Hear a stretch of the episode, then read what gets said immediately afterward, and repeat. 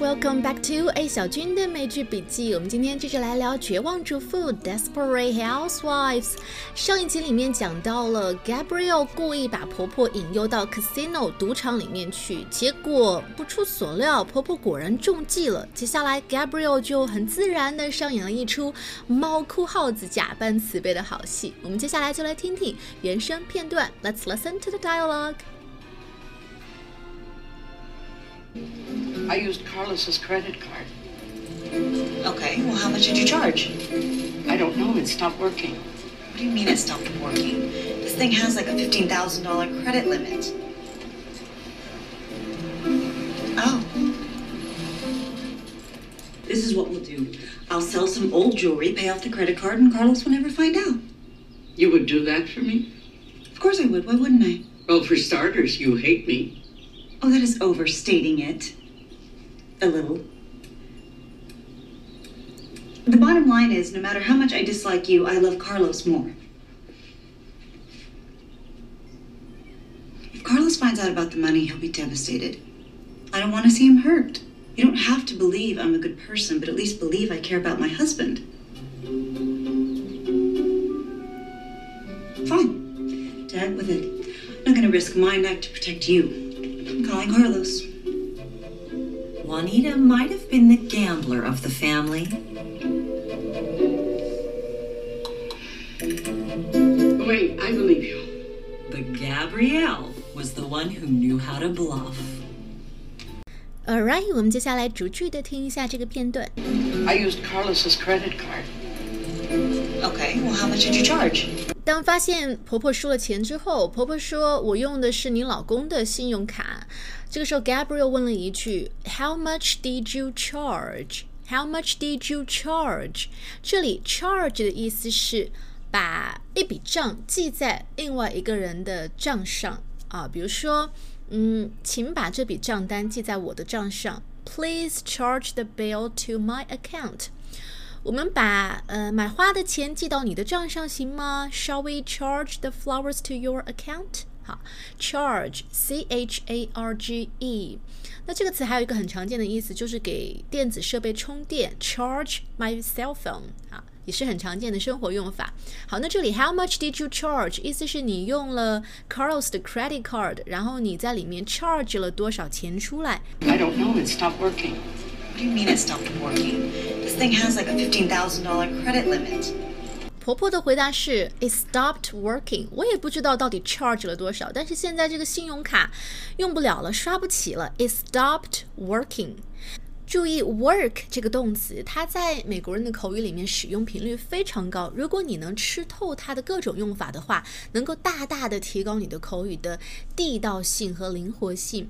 那它除了表示工作，它还可以指呃一个事情或者一个机器、一个设备能够正常的使用。比如说，哎，我们的电话好像坏了，Our phone seems isn't working。啊，我怎么也弄不好这台收音机。I can't get the radio to work。你看，在这两个例句里面，电话坏了，it isn't working。I can't get the radio to work，都是设备正常有效的工作使用的意思。那这里婆婆说，the credit card stopped working。这张卡刷不了了。Gabrielle 很吃惊，What do you mean it stopped working? It has like a fifteen thousand dollars credit limit. Credit 信用 limit 这个词我们知道有表示极限、限制的意思。那么 credit limit 就表示一张卡、一张信用卡的最高信用额度。那很明显，婆婆是把卡给刷爆了。接下来，Gabriel 就假装好心，为婆婆出谋划策。This is what we'll do. I'll sell some old jewelry, pay off the credit card, and Carlos will never find out. Gabrielle 的建议是，She will sell some old jewelry，变卖掉一些她之前的首饰，pay off the credit card。好，这里有一个动词短语，pay off。Pay off, pay 我们知道 P A Y 有付钱的意思。那 pay off 这个短语表示把欠的债还清。比如说，嗯，还清那笔贷款呢、可能需要他接下来一辈子来慢慢还喽。It would take him the rest of his life to pay off that loan. 那这里 pay off the credit card 就指的是把信用卡欠的债给还清。 You would do that for me? Of course I would. Why wouldn't I? Well, for starters, you hate me. Oh, that is overstating it. A little. 婆婆说：“你愿意为我变卖你的首饰吗 ？”For starters, you hate me。好，这里我们又学到了一个表达，for starters，它相当于中文里面的啊、呃首先、第一。有的时候它可以和那个 firstly 互换。比如说，我们先来做这个练习，Let's try this exercise for starters。又或者，哎，你为什么决定不去听音乐会了啊？Why did you decide not to go to the concert？ 首先，这票就太贵了，贵的离谱。Well, for starters, the tickets were ridiculously expensive. 那当婆婆说 "For starters, you hate me"，意思就是首先你一直以来不是都很恨我吗？Then we heard Gabrielle said, "Oh, that is overstating it a little." 这里的 "that" 指的就是 "hate" 这个词。如果用恨的话，这个词是不是有点太重了？That is overstating it a little. A little 是它停顿了一下，后面加上去的意思就是我还是有点恨的，但是没有那么那么的恨。那这里有一个动词 overstate。overstate over 这个前缀一般加到一个词语上的时候，就表示程度上呃过多了，有一点太重了。state s t a t e 这个词它有讲述的意思，那 overstate 就是说的有点过了。用换个说法就是把什么东西讲得过分夸大了。To describe or explain something in a way that makes it seem more important or more serious than it really is，根本就没有讲的那么的严重或者那么的重要一个事情。比如说，啊、 男人啊，通常都会夸大他的能力或者他的拥有的东西，这样才能够呃让女生觉得更有吸引力。So a man may overstate what he has to make himself appear more desirable to a woman. 啊，overstate what he has. 啊，夸大他所拥有的东西。比如说，下次你听到朋友说什么东西有点言过其实的时候，就记得把这个句子用上去。That is overstating it。后面还可以加上一个 a little。好，我们来接着往下听。 The bottom line is no matter how much I dislike you, I love Carlos more. If Carlos finds out about the money, he'll be devastated. The bottom line is, no matter how much I dislike you, I love Carlos more. 首先句首，the bottom line，其实看字面意思都能猜出来，bottom line 指的是底线啊。比如说，比如说，我可以陪你去参加那个 party，但是我绝对不会穿上这条裙子去，这是我的底线。I could go to that party with you, but I would never wear this dress. That is my bottom line. 这是我的底线。那出现在句子里面的时候，the bottom line is 可以表示归根结底的意思。比如说，归根结底，这些人都是在为你的付出的时间和你的知识付钱。The bottom line is that these customers they pay you for your time and knowledge. 好，那么这个片段里面的 the bottom line is no matter how much I dislike you, I love Carlos more. 归根结底，我是爱我的丈夫的，不管我有多不喜欢你。这里不喜欢用的动词是 dislike。like 喜欢，前面加上前缀 dis d i s 就是不喜欢了。这个前缀每次出现的时候都表示意义上的 negative meaning，disapproving 一定是反面意思的。所以 dislike 不喜欢，你为什么这么不喜欢他？Why do you dislike her so much？他不太喜欢肢体接触。He dislikes any kind of physical contact. 啊，dislike 不喜欢。我是心疼我丈夫的。If Carlos finds out about the money, he will be devastated. Be devastated 指的是崩溃的、被摧毁的，completely destroyed。它可以指精神上的，也可以指 呃这个实际生活中的。比如说，呃，先来说精神上的。他呃，这个医生告诉我这个事情的时候，我真的崩溃了。I was devastated when the doctor told me the news。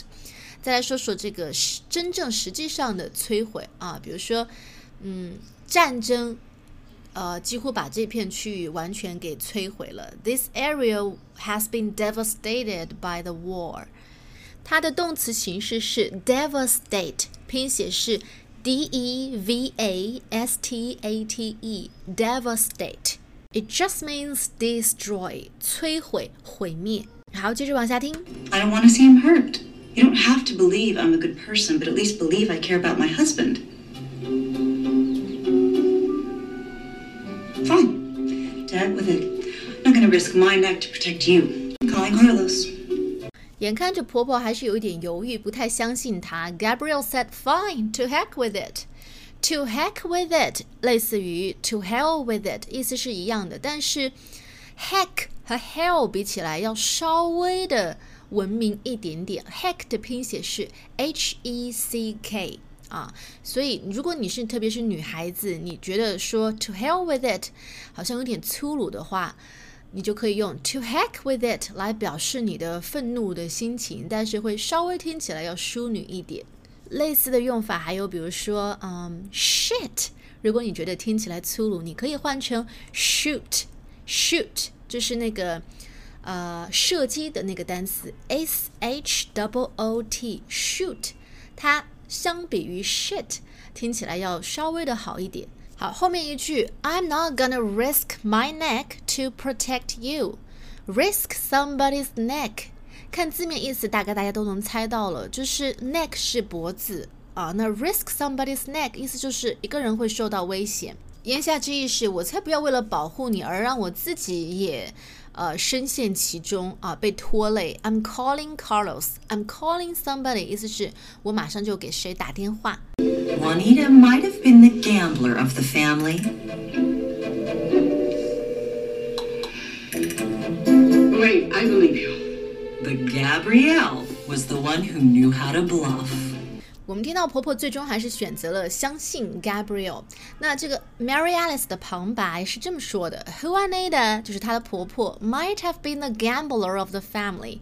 Gambler 指的是赌徒，就是特别爱赌钱的人。因为 gamble 是动词，表示赌博。那 gambler 就是赌徒，爱赌钱的人。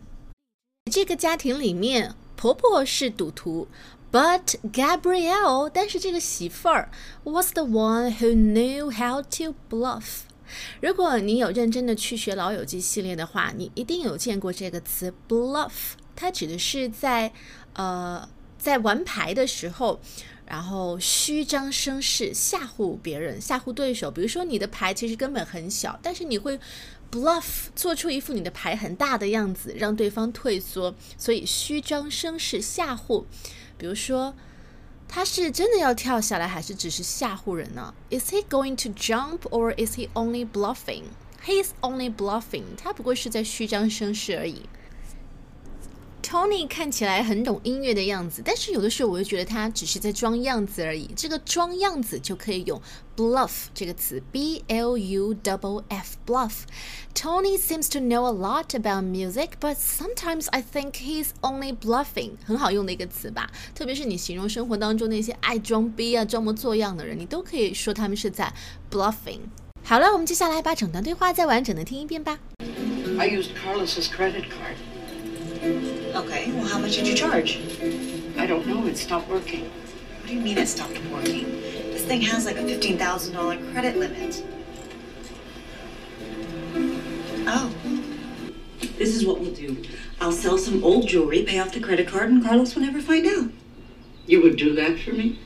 Of course I would. Why wouldn't I? Well, for starters, you hate me. Oh, that is overstating it. A little.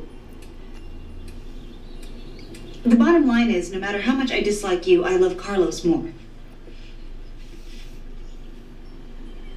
If Carlos finds out about the money, he'll be devastated. I don't want to see him hurt. You don't have to believe I'm a good person, but at least believe I care about my husband. Fine. Heck with it. I'm not going to risk my neck to protect you. I'm calling Carlos. Juanita might have been the gambler of the family. Wait, I believe you. But Gabrielle was the one who knew how to bluff. 简直爱死这个旁白的声音了。好，我们来复习一下今天的知识点。首先，charge 这个动词，它可以表示把一笔钱记在某一个人的账上，或者是嗯，在信用卡里面刷了多少钱。Something isn't working 指的是一个机器、一个设备坏了，没有办法正常的工作了。Pay off 把钱、把欠的债还清楚。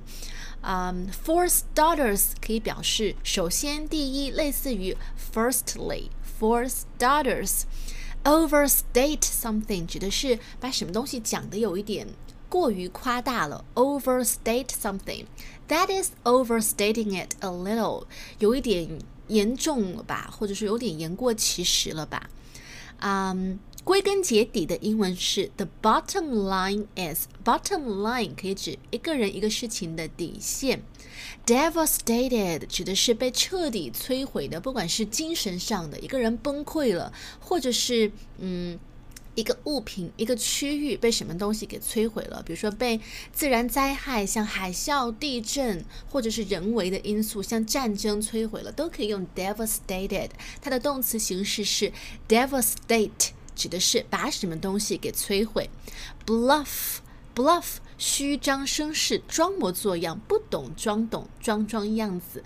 好了，那么以上就是今天的主要内容了。You've been listening to A 小军的美剧笔记。想要提高英语口语的朋友，记得加入我们的口语微信群。加入方式可以看节目文本里面哦。